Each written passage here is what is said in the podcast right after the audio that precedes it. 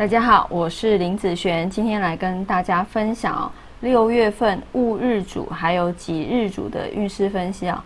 那我们六月份是从六月五号到七月六号哈。那如果有些人不知道自己日主是谁的，嗯，我的一些连接会放在好这个上面。那嗯，你可以先去找到你的日主，然后再来看相关的日主影片就可以了。好，那我们先来分享六月份戊日主和己日主。依照财运、感情、工作和健康，好这样子分享下去。第一个，我们先来分享入日主还有节日主啊，他们财运的部分哦。那财运方面呢，呃，这个月的财运算是平平了哈。那在投资这边呢，你要注意就是风险和机会，其实它是哦共同存在的。不要听信别人的一些小道消息哦，而影响到自己的判断。所以自己的判断是非常的重要的哈。理性好，冷静下来思考，其实你会发现更多的商机哦。好，那有一些风险，尽量把它降至最低。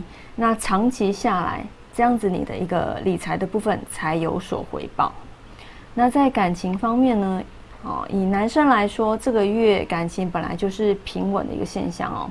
那嗯，你付出好，你付出很多的关心，但是有时候对方没有相同的回应哦，或者是说别人对你的付出，那呃，你不会觉得好像特别的感动或是感激哦。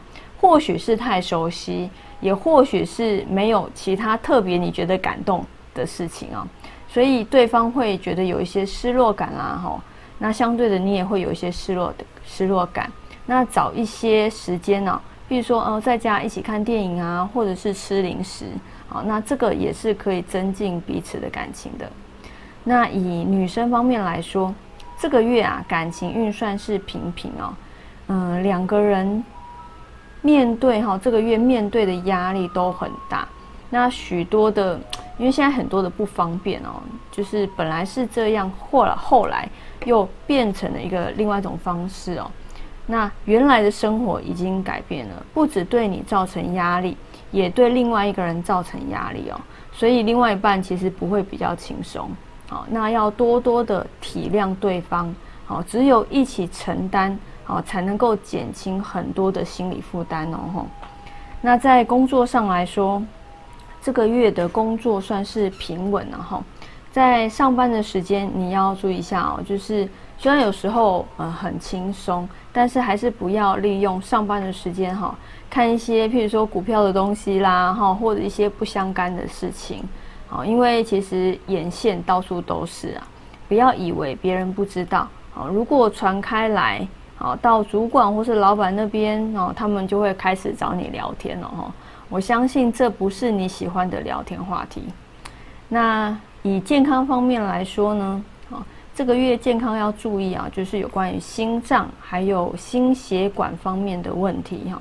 太剧烈的运动哈，尽量少做，或者是生活作息哈，会有一些不正常，都会影响到你这方面的不舒服哦。那你可以听一些像呃大自然的音乐哈，大自然的声音。或者是一些节奏快的音乐，这些都可以让你的心情平稳下来。好，那我们以上就分享到这边，下次见喽，拜拜。